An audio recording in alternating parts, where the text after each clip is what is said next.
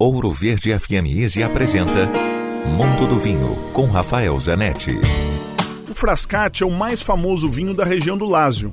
A vila, chamada Frascati, fica a 20 quilômetros de Roma e tem uma história de vitivinicultura de mais de 3 mil anos.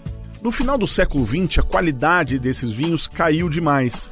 Os produtores concentraram-se em fazer volume e vinhos ordinários. Felizmente, essa onda passou e mais e mais os produtores estão concentrados em qualidade, em vinhos melhores, mais frescos, mais aromáticos. 70% da uva de um vinho frascate, pelo menos, tem que ser malvasia.